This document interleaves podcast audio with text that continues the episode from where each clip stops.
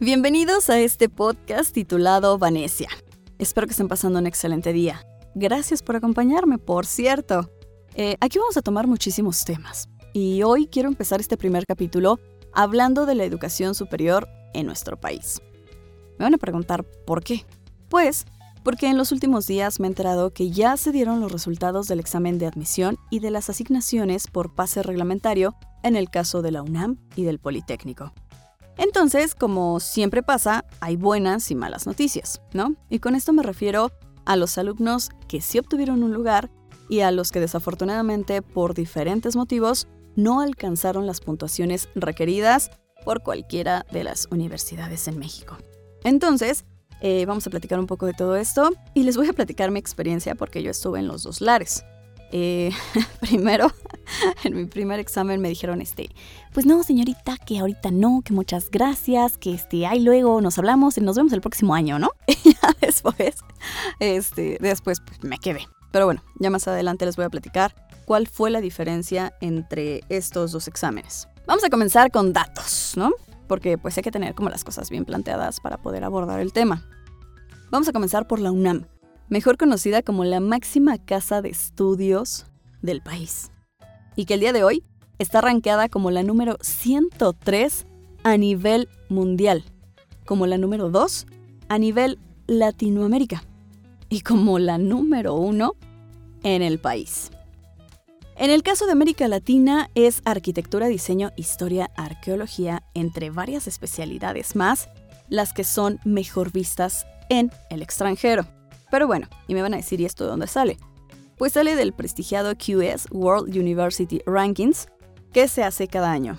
Eh, esta es una institución británica que toma en cuenta muchísimas cosas, tanto la opinión de maestros, investigadores, trabajadores, alumnos y obviamente lo que estas escuelas hacen a nivel eh, sobre todo investigación.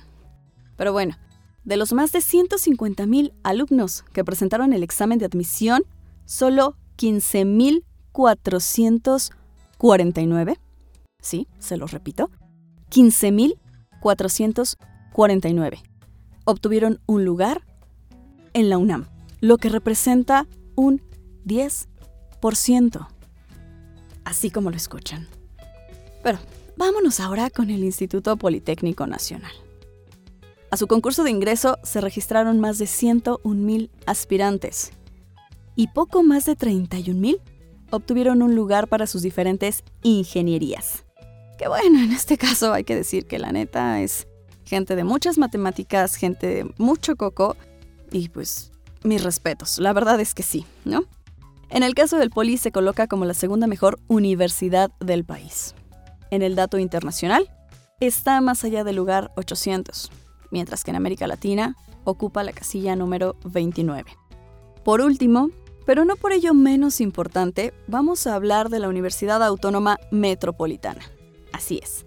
Esta institución tuvo 61.000 aspirantes, pero solo tuvieron un lugar entre el 12 y el 13% de los inscritos. En cuanto al ranking, la UAM ocupa el quinto lugar a nivel país, el lugar 36 a nivel Latinoamérica y más allá del lugar 1000 a nivel mundial. Estos tres ejemplos porque, bueno, es como de los más importantes aquí en la Ciudad de México. Sí hay muchísimas universidades públicas alrededor del país, pero vamos a hablar de estos tres grandes ejemplos, ¿no? Así las cosas con los números. Seguramente ustedes, al igual que yo, están impactados, impresionados y bueno, a lo mejor muchos de ustedes ya saben estos eh, exámenes de admisión, lo que conlleva, pero bueno, pues es algo que ha pasado desde hace muchos años, que en mi caso, como ya les había comentado, ya lo viví. Sí, ha crecido la demanda con el tiempo, pero bueno, al final el efecto sigue siendo el mismo. Entonces, a lo que voy con todo esto, por supuesto, no es a criticar la educación, para nada, Tampoco es a criticar o apoyar a quienes no se quedaron, ni defender a los que sí, o sea, no. Simplemente es contarles un poco de lo que yo viví para hacer una diferencia entre un no y un sí. En la misma universidad, o sea, ni siquiera fue, este, no lo logré aquí, vámonos a otra. No, fue en la misma, ¿no? Pero bueno, para todos aquellos que no lograron ocupar un lugar en este eh, último proceso, no se preocupen ocúpense. Porque si bien es cierto que los lugares son pocos, también es verdad que la gran mayoría de los aspirantes llegan con una preparación muy escasa, no solo por la calidad educativa tan baja que tenemos en el país, sino por el exceso de confianza, por el no me importa, por el pues yo estudio una semana antes, un mes antes, el mismo día del examen, hay quienes van estudiando en el transporte público. Entonces, pues así pues no se puede, ¿verdad?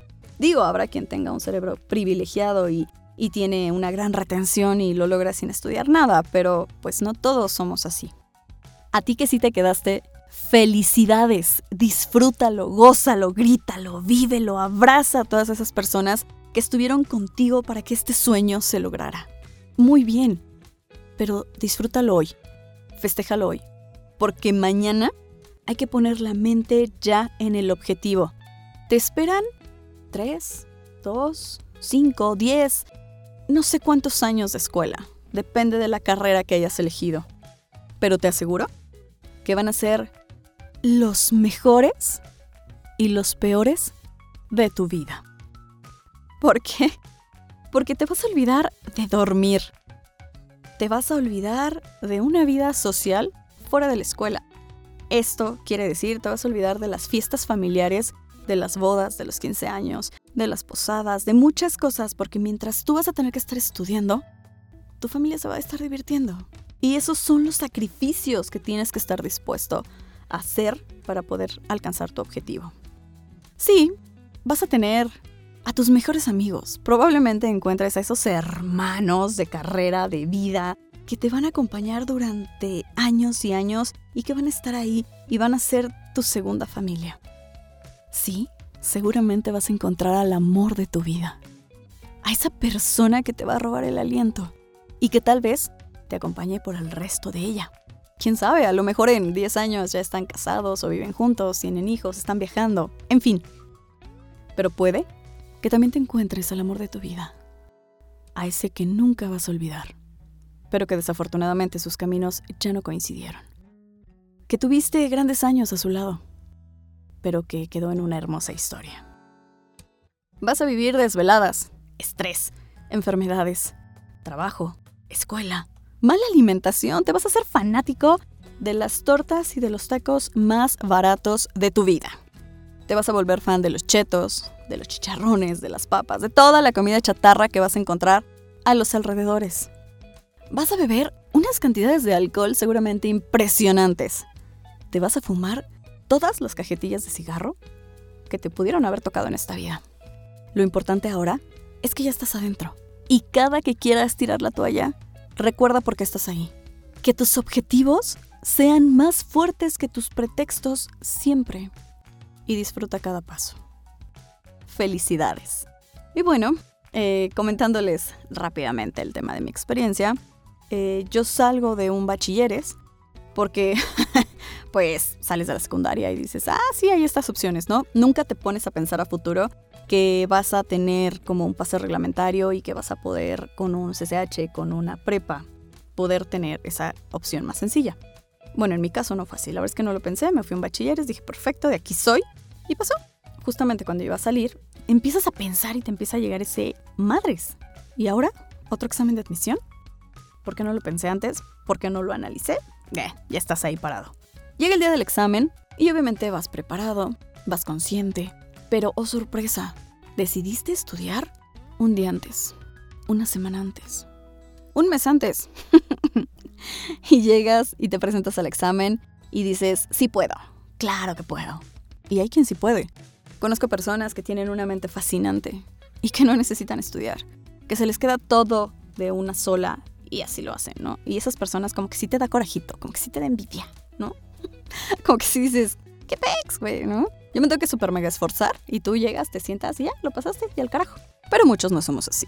Y pues por eso no me quedé, ¿verdad? porque no hice lo adecuado para presentar un examen tan importante en mi vida. Corte B, dos años y medio después, decidí volver a hacer el examen. Dije, es momento, ya trabajé, ya me divertí, quiero, quiero estudiar, quiero, quiero estar en la universidad. Pero cuando tomé esa decisión, eh, pensando en la experiencia anterior, decidí buscar un curso. Un curso que me llevó seis meses. Y no fueron seis meses de lunes a viernes. No, fueron de lunes a domingo. Ocho horas diarias. Sí, así como lo escuchan. Vivía, comía, dormía, me metía al baño, desayunaba y cenaba con hojas, con cuadernos, con libros. Repasé todo lo que vi en secundaria, repasé todo lo que vi en la prepa, me acordé de lo que ya no me acordaba por haberme salido dos años de la escuela. Eh, conocí cosas que no había conocido, que no me habían enseñado los profesores, en fin. Fueron seis meses muy cansados, muy estresantes, muy, muy fuertes, pero al final yo sabía que iba a haber un resultado diferente. Obviamente anhelas que llegue ese fin de semana y, tu alma descansa muchísimo. Cuando llegue ese día, yo ya lo presentía, yo ya sabía, porque había hecho algo diferente a lo que la mayoría no hace. Presento el examen, me tardé más o menos las mismas tres horas que la primera vez, pero esta vez ya, ya llevaba yo una seguridad diferente. Cuando salen los resultados, obviamente el corazón a mil por hora, y cuando veo la asignación, la carrera que yo quería, la puntuación, ¿no? O sea, sobre todo eso me, sorprendió.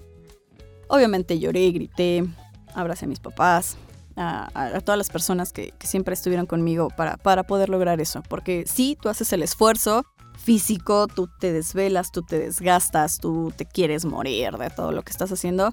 Pero es verdad que para pagar ese curso, pues a lo mejor el esfuerzo lo tuvieron que hacer tus papás y hay que darles reconocimiento en todo eso. Ahí, ahí es donde está la diferencia entre un no y un sí. Así que para todos aquellos que no se quedaron, analicen qué están dejando de hacer. Y si quieren un resultado diferente, tomen acciones diferentes. No importa si es tu primer rechazo, si es el segundo, si es el tercero, el cuarto, el quinto, el sexto. Si lo quieres, búscalo. No hay pretextos. No es dinero, no son maestros, no es la escuela, no es suerte, eso sí, no es suerte, no es elitismo, no es nada de eso.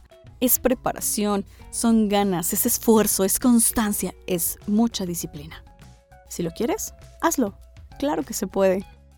Entonces, pues échenle ganitas y hay que hacer las cosas bien y diferentes. Porque si tú le pones el 10% más de lo que le ponen los demás, vas a lograr cosas muy padres. Si le pones el 20% va a ser mejor, si le pones el 50% va a ser perfecto, pero si le pones el 100% vas a ser excelente. Y eso, eso hace la diferencia. Gracias por acompañarme en este primer capítulo. Yo soy Vanessa. Los invito a que me sigan en mis redes sociales. En Twitter me encuentran como guion bajo Vanessa con WS guion bajo 29. En Instagram me encuentran como Vanesia, V, S-29. En podcast, pues me encuentran como Vanesia. En YouTube también me pueden encontrar como Vanesia. Y bueno, nos estaremos viendo en las diferentes redes. Y ya estaremos trayendo más capítulos. Gracias. Que tengan un bonito día. Adiós.